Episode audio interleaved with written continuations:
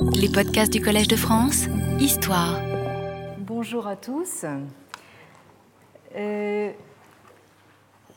au cours de ces dernières semaines, euh, comme vous avez pu le voir peut-être, euh, j'ai entrepris de passer en revue les diverses formes que prend le regain d'intérêt pour les entretiens de Confucius, le, le dans le cadre plus global et plus massif euh, du, euh, de ce qu'on a pu appeler, donc euh, avec un anglicisme que vous me pardonnerez, donc le, du revival confucéen, auquel nous assistons actuellement en Chine.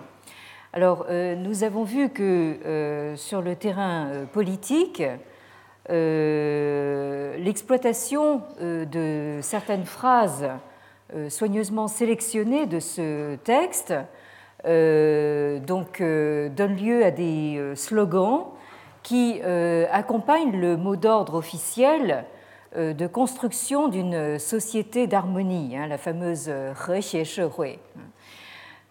Sur le terrain éducatif, le Leu, comme nous l'avons vu, est au centre d'un mouvement de lecture des classiques par les enfants euh, qui, en quelque sorte, lui fait retrouver un rôle oublié depuis longtemps euh, de manuel euh, d'éducation élémentaire et en même temps morale. Et enfin, nous avons vu la dernière fois que sur le terrain médiatique, des stars de la communication comme Madame Yutan, passez-moi l'expression, surfent sur la vague de ce euh, revival confucéen euh, en remettant euh, le Lun au goût du jour. Et je devrais même parler de menu du jour, puisque ces détracteurs l'accusent de servir de la soupe de poulet pour l'âme, hein, le, le Xinlin Tang. Alors, sur tous ces terrains, la figure de Confucius et euh, donc le texte des entretiens euh, qui lui est associé euh, sont exploités à diverses fins de plus ou moins bon goût, mais en général par des gens dont on peut à peu près parier qu'ils ne savent pas grand-chose en réalité sur Confucius et qu'ils n'ont commencé que tout récemment, dans le meilleur des cas, à euh, pratiquer le texte des entretiens, euh, si ce n'est, euh, pour ceux qui l'ont connu, dans le cadre de la campagne Pilim Pikron, hein, de la campagne de critique contre Limpia et Confucius en pleine révolution culturelle. C'est d'ailleurs le cas de certains de mes contemporains chinois, de mes, de mes congénères qui sont euh, cadra ou quinca comme moi, euh, la plupart du temps, en fait, la, seule fois où ils ont été en contact avec les, entretiens, c'était justement dans ces circonstances.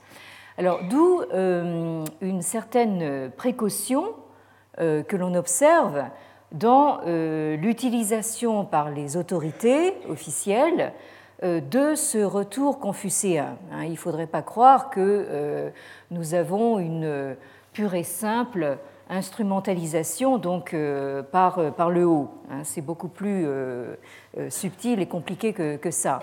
Et en Chine, certains vont même jusqu'à évoquer un risque comparable au sort réservé au mouvement du Falun Gong, dont on parle beaucoup actuellement, mais dont on ne sait pas ou dont on ne sait plus qu'il avait été euh, favorisé par les autorités à ses débuts. Hein, ça, c'est quelque chose qu'on a euh, beaucoup oublié. Hein, le Falun Gong, c'est un, mouvement qui a été soutenu donc par, les autorités au début, jusqu'au moment où il a vu la chose se, retourner contre lui. Hein.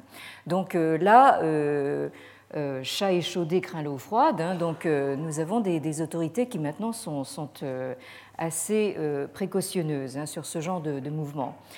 Alors, il ne faudrait pas oublier non plus à ce propos que le phénomène de retour de Confucius se fait à un moment où c'est la génération qui avait 20 ans au moment de la révolution culturelle euh, qui est aux affaires en Chine actuellement. Hein, et je parle du moins de ceux qui n'y ont pas laissé leur vie ou euh, leur santé euh, physique ou mentale.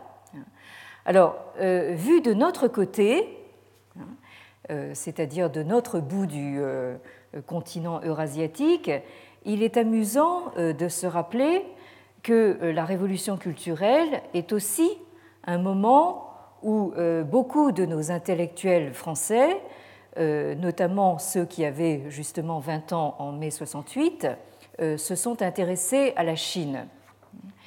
Euh, j'en profite à, ce propos pour vous signaler la, parution, la publication des carnets du voyage en Chine de Roland Barthes, hein, qui viennent de sortir chez Christian Bourgois. Hein, donc euh, là, on a attendu un certain temps avant de faire paraître ces carnets qui sont en, effet de nature assez personnelle euh, et qui témoignent donc des euh, trois semaines entre le 11 avril et le 4 mai 1974, des trois semaines passées par Roland Barthes et quelques membres du groupe tel quel. Euh, vous vous souvenez sans doute euh, des témoignages de Philippe Solers, de, Julia Kristeva et de Marcelin Plenet sur ce même voyage, donc en Chine, euh, en pleine campagne donc Kong, c'est-à-dire donc de, contre l'Imperial et Confucius.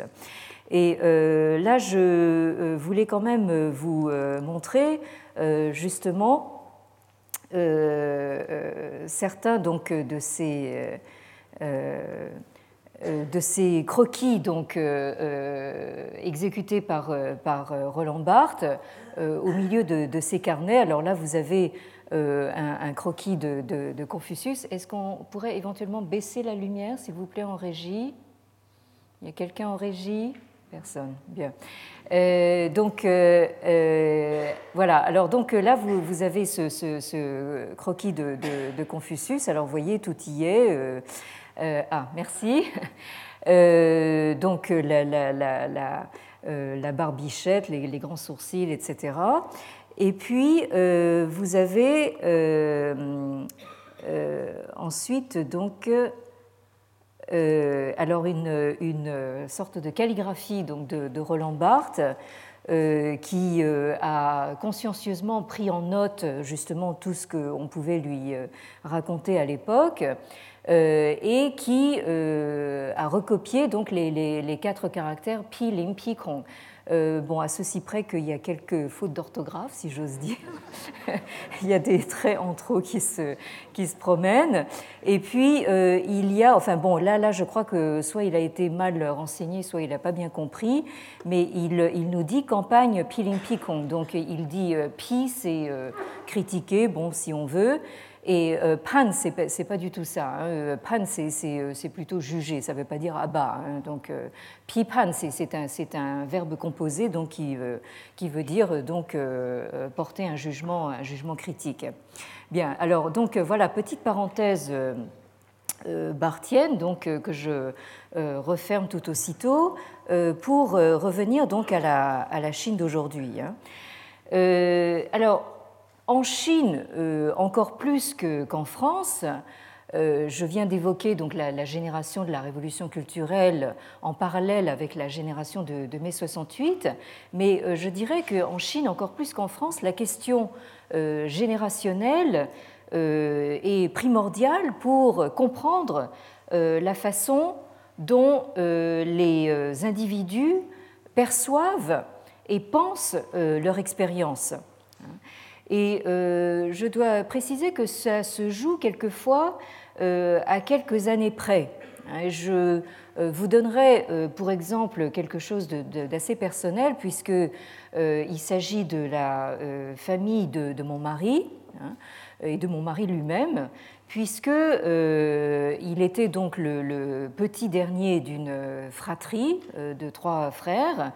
il a connu la révolution culturelle comme adolescent, mais n'a pas connu le même sort que son frère aîné, qui n'était pourtant euh, euh, âgé que de quelques années de, plus que lui, et euh, alors que son frère aîné donc a été envoyé au fin fond donc d'une province déshéritée, et je sais de quoi je parle puisque c'est la province du Tiangxi dont sont originaires mes ancêtres. Hein. Donc je sais comme comme c'est une, province pauvre et, déshéritée, et euh, il a été envoyé là comme beaucoup de jeunes instruits, comme on les appelait à l'époque, et euh, il, est de, ceux qui y a laissé sa, santé. Euh, j'y faisais allusion tout à l'heure, puisqu'il est mort dans la fleur de l'âge quelques, quelques, temps après la, fin de la révolution culturelle.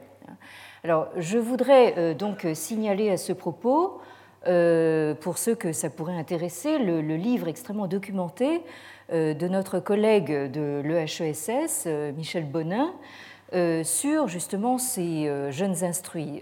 Ça s'intitule Génération perdue, le mouvement d'envoi des jeunes instruits à la campagne en Chine entre 1968 et 1980. Et c'est paru aux éditions de l'EHESS en 2004.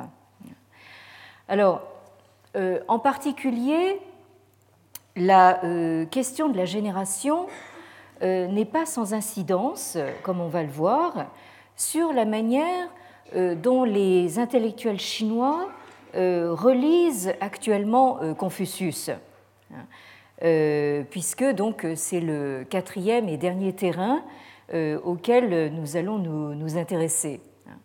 on va voir que euh, le rapport de ces intellectuels à la révolution culturelle hein, euh, compte encore beaucoup justement dans leur façon euh, d'interpréter justement ce qu'ils lisent et ce qu'ils pensent.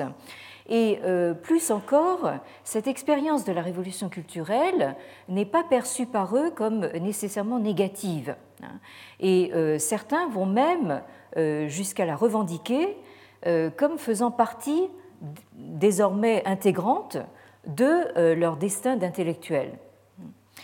Alors, euh, donc euh, aujourd'hui, nous nous rapprochons donc de ces cercles intellectuels et universitaires de cette catégorie que en Chine on appelle le xueshu, hein, c'est-à-dire donc le,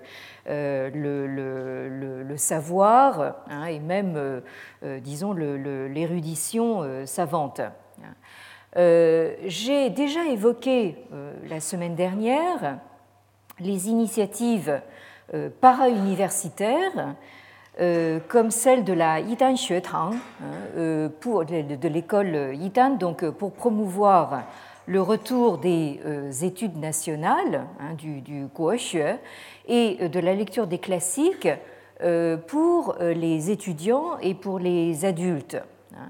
Et euh, dans le domaine para-universitaire, nous avons euh, vu aussi qu'il y a euh, de multiples séminaires, stages intensifs et écoles d'été destinés, par exemple, à un public d'hommes d'affaires en mal de culture et de, vie spirituelle.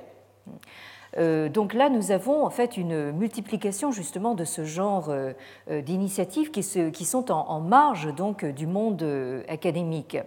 Alors, je signale au passage qu'actuellement sur CCTV, donc la, fameuse chaîne de télévision centrale chinoise, hein, vous pouvez voir un feuilleton que je suis en train de suivre, euh, euh, parce que pour moi, en fait, le, seul intérêt donc euh, qu'il présente, c'est qu'il concerne un groupe d'étudiants diplômés d'une école de commerce hein, qui tentent de se lancer dans les affaires. Hein.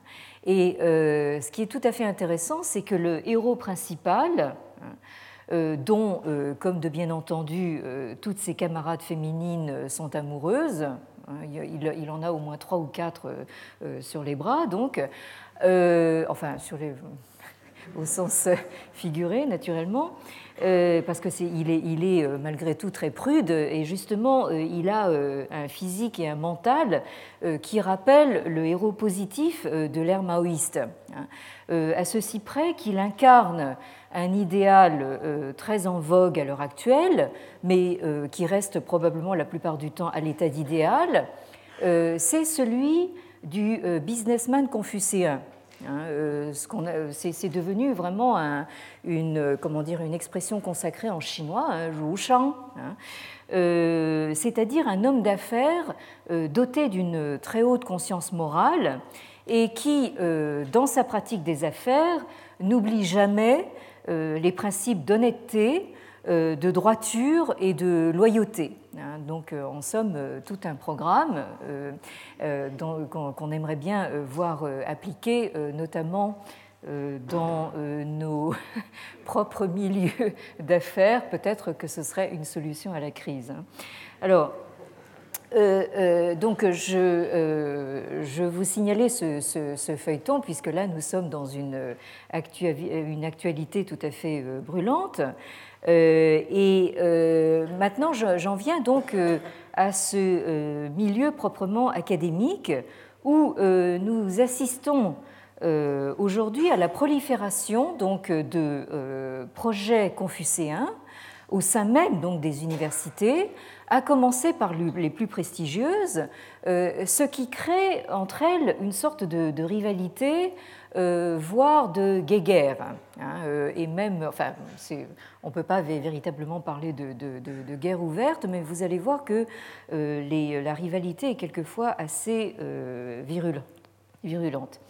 Alors, à l'interface entre pouvoir politique et monde intellectuel, dont on a vu qu'ils entretiennent des, rapports assez euh, subtil et ambigu, nous avons par exemple euh, le lancement d'un projet extrêmement ambitieux, euh, à tel point qu'on se demande si on n'en verra jamais la fin, qui est sponsorisé par l'État et en même temps piloté par des professeurs de l'université de, Pékin, hein, Beijing Daxue, ou familièrement appelé.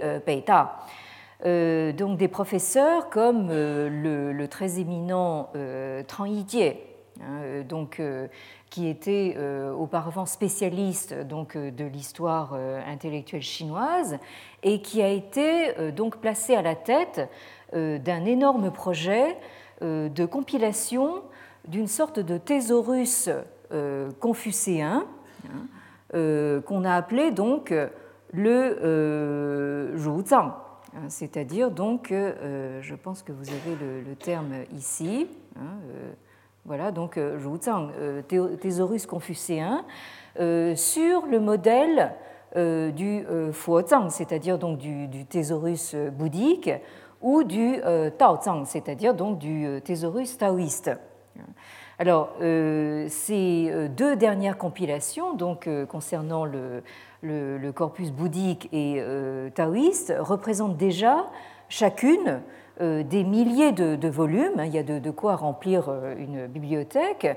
Mais l'idée donc d'appliquer le principe aux matériaux confucéens reviendrait pratiquement en fait à couvrir toute la littérature chinoise. Hein. Là, je dois dire que euh, j'ai quelques doutes donc sur la, viabilité d'un tel projet. Mais enfin, euh, c'est donc euh, un de ces projets un petit peu mégalomanes, donc lancé à la fois de, manière concertée donc par l'autorité politique et l'autorité académique. Alors, d'autre part, les intellectuels et les universitaires sont invités Hein, à fournir donc au mot d'ordre officiel de société d'harmonie euh, des références classiques euh, qu'ils puissent, pour ainsi dire, naturellement hein, euh, dans les classiques confucéens. Et on peut dire que c'est devenu une spécialité de bon nombre d'universitaires, originellement spécialistes d'histoire du confucianisme, hein, et dont beaucoup enseigne à l'Université du peuple, hein, Renmin hein, ou Renda, donc pour les intimes, à Pékin. Alors, cette université présente un, profil un petit peu paradoxal actuellement, puisque donc elle, euh, euh, comme son nom l'indique, euh, il s'agit donc d'une université créée soi-disant pour le peuple. En, fait, c'était pour assurer la formation idéologique des cadres du parti, à partir de 1937, c'est-à-dire donc dès le début du conflit sino-japonais. Euh, et c'est cette même euh, université donc, euh, du peuple qui a été la première à ériger donc, en 2001 une statue donc, de, Confucius à, à l'effigie donc de, oui, enfin, à l'entrée du campus. Euh, donc euh, là, je crois que je, peux vous euh, montrer une photo donc, de, cette, de cette statue. Donc, voici. pardon. Voilà. Donc, vous voyez, enfin, vous avez cette. Quand, quand vous, vous, entrez dans le, campus de l'Université du Peuple, voilà ce que vous voyez. Hein. donc, une, cette euh, statue, bon, euh, euh, comment dire, c'est un petit peu du, néoclassique, si j'ose dire, une, statue donc où Confucius est représenté donc en, costume donc traditionnel avec justement une, posture ritualiste, hein, donc. et c'est également donc dans cette université du, peuple qui a été créé euh, peu de temps après euh, l'érection de cette statue, en novembre 2002, un institut de recherche Confucius, donc encore un. Donc, je vous avais parlé il y a quelque temps donc de cette prolifération de ce, genre d'institut de recherche Confucius. Donc là, vous en avez un, un Kongzi Yuan, donc créé donc sur, le campus de, l'université du peuple et présidé par un professeur, le professeur Zhang Liwen euh, qui était donc euh, à l'origine spécialiste euh, du néo-confucianisme des, sons, hein, et qui est auteur d'un ouvrage qui s'intitule donc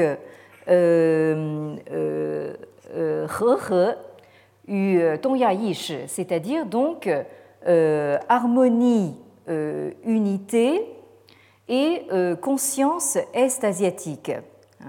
Alors, euh, cette histoire de He, je, vais vous, montrer un petit peu de quoi il s'agit.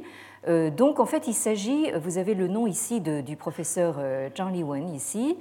et donc, le professeur Zhang Liwen, depuis quelques années, joue justement sur cette homonymie, ou cette homophonie plus exactement, entre euh, le re, euh, qui veut dire euh, harmonie, donc en chinois, et un autre re, donc qui se prononce exactement de la même façon, mais qui est s'écrit autrement, et qui veut dire donc unification ou unité. Hein. Donc il joue sur justement cette, cette homophonie pour nous montrer que la construction de la société d'harmonie, hein, euh, va de pair justement avec une unification donc, du, corps social hein, et évidemment ce profil en arrière-fond, euh, bien sûr, la réunification euh, de la Grande Chine, hein, notamment donc avec Taïwan dont, on, parle beaucoup actuellement et qui de fait est sur le, devant de, l'actualité. Hein. alors, euh, cette même université donc, euh, euh, du peuple est en train justement de mettre en place le projet également d'un thésaurus confucéen, un, autre Ruzang, hein, qui bien sûr est plus ou moins concurrent donc, de celui de, de Peita, donc de, l'université de, de, Pékin. Et depuis 2004, cet institut de, donc de, recherche Confucius organise chaque année aux environs donc, du 28 septembre, c'est-à-dire donc de la, date anniversaire de Confucius, un ensemble de manifestations destinées à promouvoir donc la culture traditionnelle chinoise, hein, euh, au cours euh, d'un mois euh, de la culture confucéenne. Hein. donc là aussi, en concurrence avec ce qui se passe à Chufo, donc à la même période de l'année. Donc vous voyez que, là, nous avons donc une, sorte de, rivalité entre divers centres académiques hein, et avec des, des, projets tout à fait, tout à fait concurrents. Alors, face aux refondateurs euh, d'un confucianisme très officiel, euh, certains intellectuels euh, universitaires font entendre un autre son de cloche hein, en proposant leur propre lecture des entretiens, hein, quitte à s'attirer les foudres justement de, leurs collègues donc, qui sont engagés dans des projets différents. Euh, on peut dire qu'à l'heure actuelle, euh, les entretiens, hein, euh, pourtant un texte qui date d'il y a plus de 2000 ans, donnent lieu à des polémiques extrêmement virulentes. Hein. Nous avons actuellement des controverses autour d'un livre qui est paru donc récemment en 2007, à savoir donc le livre d'un professeur de l'université de Pékin euh, qui s'appelle Li Ling et donc qui est l'auteur d'un ouvrage au titre assez explosif puisque là j'essaye de vous montrer la, couverture donc de ce livre. Donc là, oui, euh, je, repasse en, revue un petit peu. Donc ça, c'est la, couverture donc euh, d'un ouvrage dont on a parlé la, semaine dernière, à savoir le, livre de Yutan, donc euh, sur les, entretiens. et oui, alors là, c'est donc le, pamphlet donc anti-Yutan. Et ici, vous avez donc la couverture donc de l'ouvrage de, de Li Ling. Hein. Euh, alors là, vous, aurez peut-être du mal à déchiffrer le, titre, puisque en fait, il a choisi des, caractères volontairement archaïques. Euh, mais ce titre, c'est euh, Santiago. Hein, Santiago, qui veut dire, si on traduit un petit peu librement, donc chien perdu sans collier. Hein, et c'est euh, le chien perdu sans collier, c'est censé être Confucius lui-même. Alors donc euh, vous, voyez un petit peu déjà où se trouve la, provocation. Et euh, sur la couverture, vous pouvez voir qu'il il y a un sous-titre qui dit Wo Tu Yu, c'est-à-dire donc euh, ma euh, lecture, hein, euh, c'est comment je lis donc les, entretiens, hein, ma lecture personnelle des entretiens. Et là, nous allons voir qu'il s'agit d'une lecture effectivement, en tout cas, sinon personnelle, du moins qui va à contre-courant justement de tout ce que nous avons décrit précédemment. Alors, Li Ling, c'est important de le savoir, donc né en 1948, Hein. Euh, donc il fait justement partie de cette euh, génération euh, qui avait 20 ans donc, au moment de la révolution culturelle. Il est actuellement professeur d'histoire donc, à Peita et spécialiste des textes de l'Antiquité chinoise. Hein. Donc contrairement à Madame euh, Yutan, euh, dont euh, nous avons vu l'ouvrage la dernière fois. C'est un authentique connaisseur de l'histoire ancienne et des, des, ressources textuelles de l'Antiquité chinoise. Alors, dans sa préface, Li Ling part du constat que le Luan les entretiens donc fait fureur depuis quelques années à tel point que lui-même a dû, il a été pratiquement forcé, on lui a forcé la main, il a été obligé d'ouvrir un cours donc, sur les entretiens de Confucius à Peita depuis 2004. Mais il a donc mis à profit justement ce cours euh, pour montrer que Maître Krong, c'est-à-dire donc euh, le vrai, euh, l'historique Maître Krong, n'est ni un sage, hein, c'est-à-dire ni un shengren, comme on dit en chinois, ni même un, roi ou un souverain quelconque. Hein, et Li Ling se fait fort justement de prouver que c'est Confucius lui-même qui le dit, hein, qu'il n'est ni un sage, euh, ni euh, un, souverain euh, de, quelque manière que ce soit. Hein. Et Li Ling va même plus loin en disant que c'est Confucius lui-même qui se décrit comme un chien sans collier, un chien perdu sans collier, un chien errant. Hein.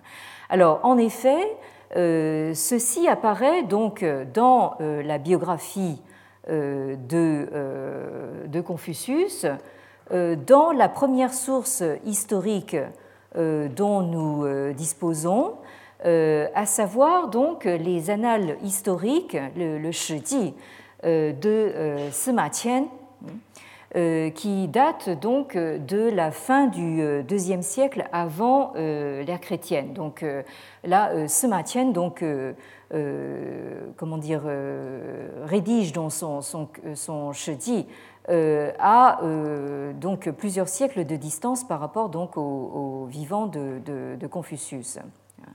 Alors, vous avez ici donc l'extrait donc en, question dans le Kongzi Shijia, hein, c'est-à-dire donc, là, j'ai un peu de mal à avoir le, texte en entier, mais euh, bien, euh, et qui euh, constitue donc le chapitre 47 de ces annales historiques de Sima Qian. Donc, je vous donne le, texte en, chinois pour ceux d'entre vous qui, qui peuvent le, lire. Donc, je, vais le lire et vous donner la, traduction, hein, parce que là, je, pense que le, texte d'origine est important. alors, d'abord le, contexte, avant, avant de, vous donner le, texte. Euh, nous aurons évidemment l'occasion euh, de revenir sur la, biographie de Confucius, mais euh, qu'il suffise pour l'instant de préciser que l'épisode en question intervient dans une période de la vie de Confucius où il a quitté son pays natal de Luo Hein, c'est-à-dire donc euh, justement euh, autour de, de l'actuel euh, Tufu dans, la province du, Shandong. Hein. et il donc il, a, il est parti et il vague, hein, il erre justement d'un pays à l'autre à la recherche d'un souverain euh, qui soit disposé donc à l'employer, hein, à le prendre comme euh, conseiller. Alors, euh, cet extrait dit ceci "Kongzi shi zheng, yu di zi xiang shi, Kongzi du li, guo dongmen. Donc, euh, c'est ainsi que, que, le, que le le, désigne. Donc, maître Krong euh, se rend hein, au pays de Zheng. Euh, et là, il perd de vue ses disciples et donc, il se trouve euh, à les attendre tout seul. Hein, il, est, debout tout seul à les attendre donc euh, au euh, Kuodongmen, c'est-à-dire donc à la porte de l'est, à la porte orientale du mur d'enceinte donc de la ville. 哎喽，郑人或谓子贡曰：“东门有人，其嗓嘶摇，其相类高摇，其肩类子产。然自腰以下不及于三寸，三寸累累若丧家之狗。啊，c'est-à-dire donc，呃，les gens，呃，de Zheng，donc。Euh, vienne dire à son disciple, Zigong, je, pour, pour, ceux d'entre vous qui se souviennent, euh, j'avais euh, cité justement un passage des, entretiens de, Confucius à propos du livre de, de Yutan, donc, euh, où elle cite un dialogue entre le, maître et ce, disciple qui, revient décidément assez souvent. Hein.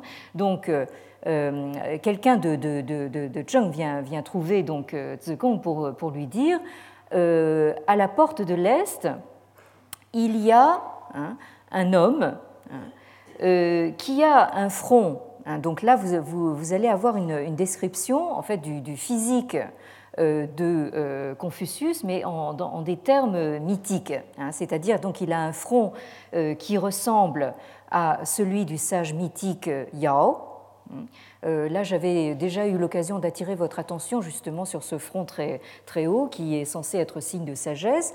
Un cou euh, comme celui de Yao, autre sage mythique euh, de l'Antiquité, euh, des épaules comme Zichan, donc là aussi un, personnage de, l'Antiquité chinoise, et il n'a que donc San c'est-à-dire 3, 3 pouces de moins que Yu, encore un autre, un autre sage, donc un sage souverain de, de l'Antiquité mythique, euh, il n'a que 3 pouces de moins euh, que, le sage Yu en dessous de la taille. Hein. C'est-à-dire donc euh, là nous aurons l'occasion justement de, revenir sur la, grande taille Hein, physique, enfin qui était attribué donc à, Confucius, à tel point que euh, Li Ling, justement dans le, dans le, dans le livre que, je, suis en train de vous présenter actuellement, euh, Li Ling nous, nous dit qu'on pourrait supposer euh, que Confucius avait euh, à, peu près la, taille du basketteur Yao Ming, donc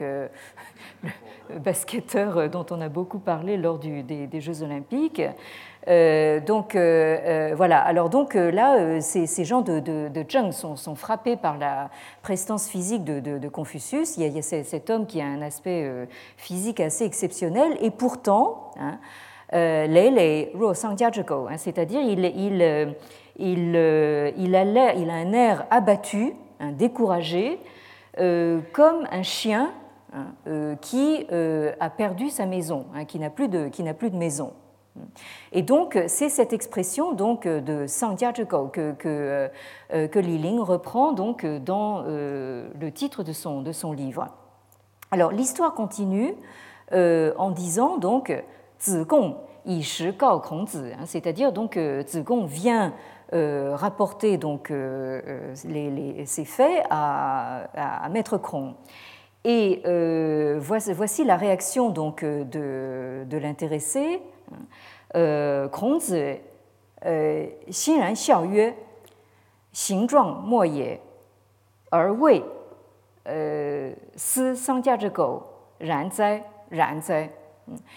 Donc Confucius, donc maître Kron, il, il rit, hein, il rit de bon cœur, Xinran Xiao euh, là, vous avez euh, dans les entretiens, comme nous aurons euh, sans doute l'occasion de le voir, quelques indications qui ressemblent un petit peu à des didascalies, si vous voulez, c'est-à-dire des indications justement sur la, façon dont Confucius réagit. On le, voit, on le voit rire, on le voit pleurer, on le, voit sourire, on le voit beaucoup soupirer, hein, et tout ça est indiqué dans le texte des entretiens.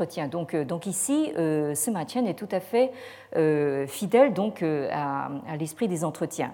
Alors, il, répond donc en, riant de bon cœur. Hein, mon, mon, aspect extérieur, hein, c'est secondaire, hein, ça n'a pas beaucoup d'importance, mais dire que je ressemble à un chien qui sans maison, un chien perdu, Hein. Hein, euh, euh, c'est tout à fait ça. Hein. C'est ça, c'est tout à fait ça.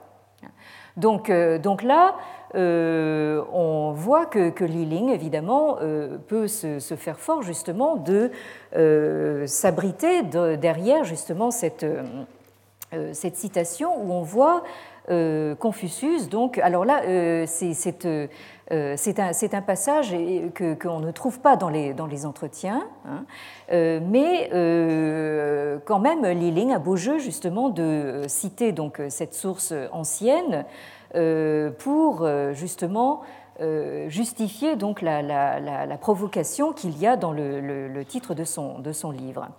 Alors, euh, de toute évidence, hein, et euh, euh, on, le, voit justement dans le, projet qui apparaît dans ce, livre de Liling, il préfère donc un Kronz humain, même trop humain.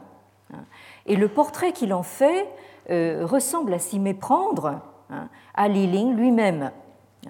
Il décrit donc Confucius sous les traits de, quelqu'un qui ne se lasse pas euh, d'enseigner. Hein, là, il reprend une, expression presque consacrée donc en, chinois. Hein, euh, euh hein donc quelqu'un qui est adonné aux études anciennes, à l'étude de l'Antiquité, hein, comme lui. il décrit aussi Confucius comme un intellectuel critique et toujours prêt à prendre parti. Donc là, euh, euh, euh, nous avons en fait un portrait de, Confucius qui est quand même assez éloigné de celui qui transparaît dans le livre de Yutan, par exemple. Hein. Yutan qui, nous dit que Confucius est un petit peu un, marchand de soupe, en, quelque sorte, hein, quelqu'un qui vous vend du, bien-être. Ici, au contraire, Liling euh, euh, insiste sur le fait que Maître Kong, c'est quelqu'un qui, au contraire, assume tout à fait l'inconfort de son statut de, conscience critique et d'intellectuel. Hein. Et, et, même, il, Liling dit explicitement qu'il euh, voit en Maître Krong l'incarnation euh, de ce que je, enfin je, cite, hein, du destin euh, de l'intellectuel qui reste fondamentalement seul comme un chien hein, et qui désespère de ses concitoyens. Hein, donc là, nous, avons en fait une vision euh, euh, assez pessimiste, au fond, euh, de, des capacités critiques donc, de la société chinoise actuelle, hein, chez un, intellectuel comme, comme Li Et à plusieurs reprises, il compare Maître Krong et donc se compare lui-même à Don Quichotte. Hein, au personnage de Don Quichotte dans le rôle euh, du solitaire idéaliste hein, et sans cesse euh, vaincu par la réalité euh, autour de lui. Or, et c'est là donc le grand paradoxe de la démarche de Li Ling, hein, c'est qu'il admet qu'en réalité, il euh, n'aimait pas euh, lire les entretiens de Confucius, c'est pas du tout sa, lecture favorite, hein, et que cela vaut depuis son enfance et sa jeunesse. Hein. il dit même depuis, le lycée. Hein. et alors c'est là justement l'occasion de se rappeler que, que donc Li Ling, né en 1948, euh, était euh, adolescent, donc euh, juste avant la révolution culturelle. Et il dit en outre clairement hein, que, évidemment, dans la Chine qu'il a connue étant jeune, il n'a reçu aucune espèce d'éducation confucéenne. Et alors là, c'est une notation amusante pour nous. Hein. Il dit dans sa préface que c'est même en France euh, qu'il a découvert le nouveau confucianisme contemporain. Euh, comme quoi, donc, euh, ce nouveau confucianisme contemporain est mondialisé, hein, puisque c'est en France qu'un intellectuel chinois donc, entend parler pour la première fois de, cette, de ce phénomène. Alors, sa lecture des, des, entretiens, donc, comme je le disais tout à l'heure, se veut extrêmement personnelle, loin de toute récupération idéologique Enfin, ça, c'est Liling lui-même qui le dit. Hein. Alors, euh, et il n'a bien sûr euh, aucune tendresse euh, pour ceux qu'il appelle les, marchands du temple. Hein. et là, je, pense qu'il a en ligne de mire quelqu'un comme Yutan. Hein. et Li Ling, ce n'est pas quelqu'un qui, qui mâche ses mots. et à notre grande surprise, justement, il réhabilite donc euh, le mouvement du 4 mai 1919 dont nous avons eu l'occasion de voir que, d'une certaine manière, c'est une, sorte de préfiguration de la révolution culturelle, ou du, moins, on pourrait plutôt inverser la chose en disant que la révolution culturelle, en fait, se référait de manière plus ou moins explicite donc au mouvement du 4 mai 1919. Hein. Et donc, Li Ling, lui, en fait, choisit donc de réhabiliter ce mouvement euh, éminemment iconoclaste, qui, selon lui, a eu au moins le mérite euh, de faire descendre Confucius de son euh, piédestal justement de saint divinisé pour le remettre à sa place d'origine, c'est-à-dire celle d'un maître parmi tant d'autres qui ont marqué l'Antiquité préimpériale.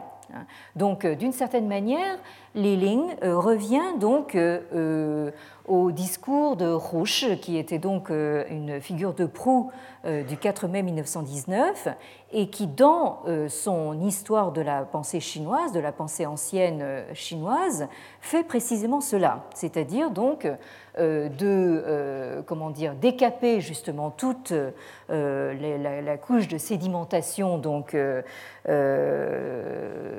comment dire qui, fait de, de, géographique enfin qui fait de Confucius une, une sorte de, saint euh, absolu, et euh, qui le ramène justement à son statut donc de zhuzi, c'est-à-dire euh, de maître à penser simplement de l'Antiquité chinoise.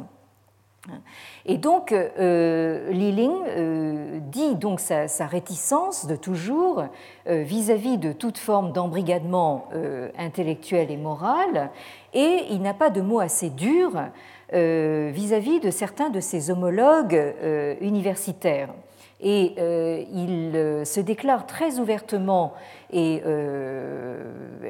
avec beaucoup de virulence, critique donc de, de, ce qu'il appelle le fondamentalisme ambiant. Hein. Il emploie même explicitement le mot anglais, hein, fundamentalism.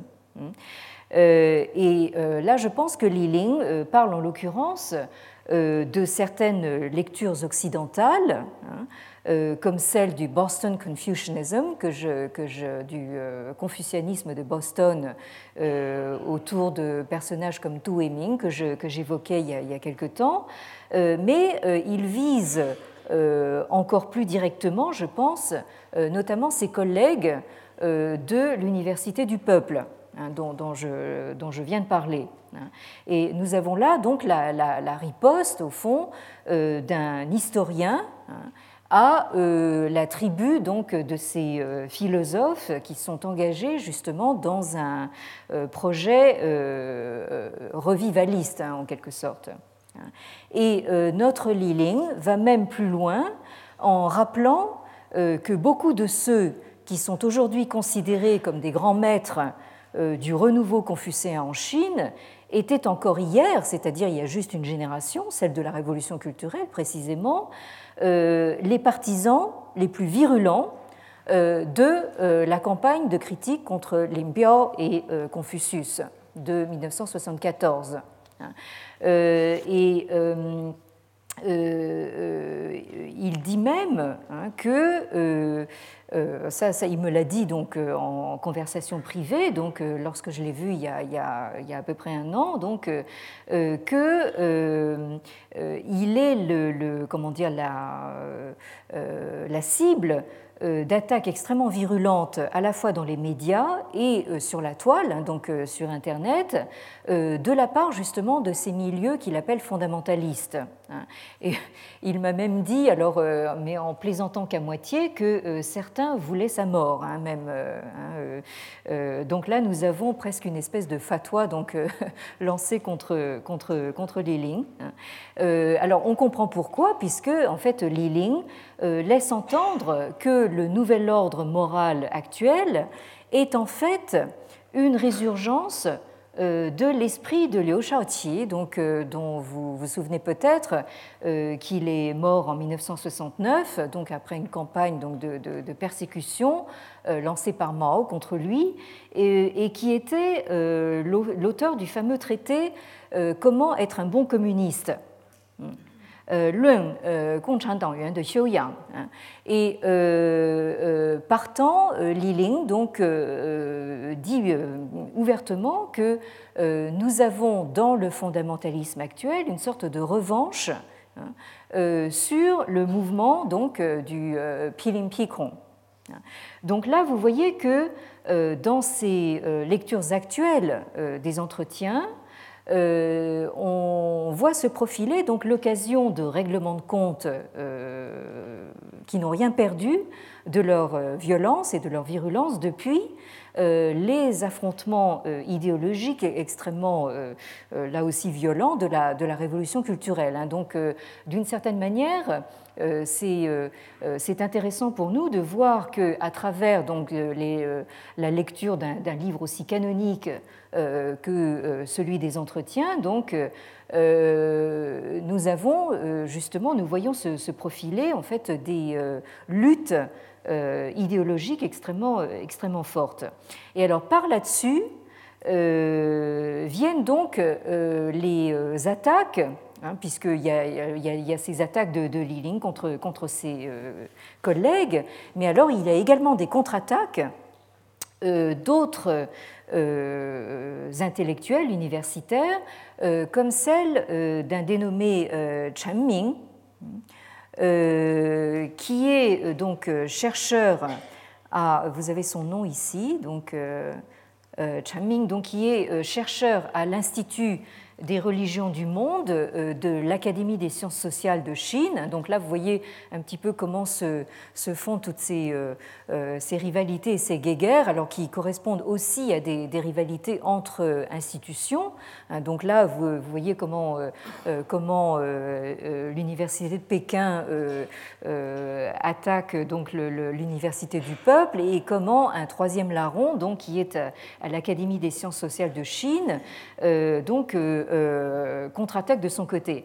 Alors, euh, ce Ming est également euh, fondateur et rédacteur en chef d'un périodique qui s'appelle donc Yuan Tao, hein, Yuan Tao donc, qui veut dire littéralement donc la voix de, l'origine, hein, la voix originelle, et qui fait référence déjà à un premier euh, mouvement refondateur hein, euh, qui date, lui, du 8e siècle hein, de l'ère chrétienne, euh, lancé par un dénommé euh, Yu, donc, euh, et qui a justement écrit un essai qui s'appelle Yuan Tao, donc la, voix originelle, et qui prétendait justement refonder donc l'esprit confucéen après justement à peu près huit siècles de, bouddhisme, de présence bouddhique en, Chine.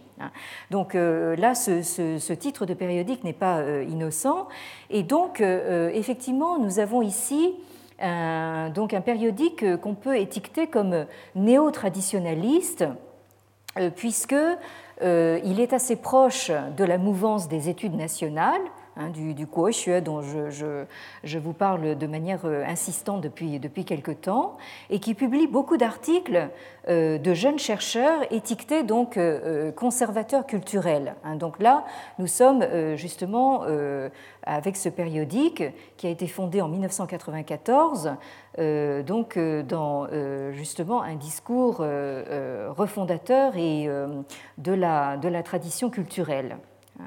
Et euh, un article euh, de mai 2007, euh, donc là qui, date d'il y a un an, donc paru sur Internet, hein, parce que là toutes ces polémiques se font largement donc sur, sur, sur Internet, d'où là la, nécessité aussi de, de, regarder de ce côté-là. cet article s'interroge justement sur les raisons des attaques dirigées contre Li Ling. Et euh, renvoie euh, dos à dos euh, Li Ling, donc l'universitaire, et Yudan, donc la star de, la communication. Et cet article dit ceci si Yudan réduit les entretiens de Confucius à du bouillon de poulet pour l'âme, hein, ça montre simplement les limites de sa capacité de compréhension. Hein, ça, c'est pas très gentil pour elle. Mais d'un autre côté, si Li Ling réduit Maître Krong donc à un chien errant, ça montre simplement qu'il projette euh, sur Confucius son propre état d'esprit. Autrement dit, il fait euh, du subjectivisme, hein, en quelque sorte. Hein. Donc, euh, donc là, nous avons le choix entre quelque chose qui est censé donc, nous, faire du bien et quelque chose qui ressemble davantage à du, euh, euh, du, poil à gratter, hein, mais qui, euh, dont on peut évidemment soupçonner que ça n'est que la, la, projection finalement des, comment des, visées, des, des, désirs subjectifs d'un intellectuel en particulier. Bien. Alors, je crois que je vais devoir m'arrêter ici aujourd'hui. Et euh, nous, euh, probablement, donc, euh, la prochaine fois, nous aurons peut-être l'occasion de dire quelques mots sur, justement, nous avons vu un petit peu aujourd'hui la, comment dire, la, la, voix d'un, nous avons entendu la voix d'un historien. et la prochaine fois, il, il, faudra peut-être donner un petit peu la, parole aux philosophes, mais pas ceux justement qui se réclament de euh, ce fondamentalisme confucéen. Euh, je vous remercie de votre attention.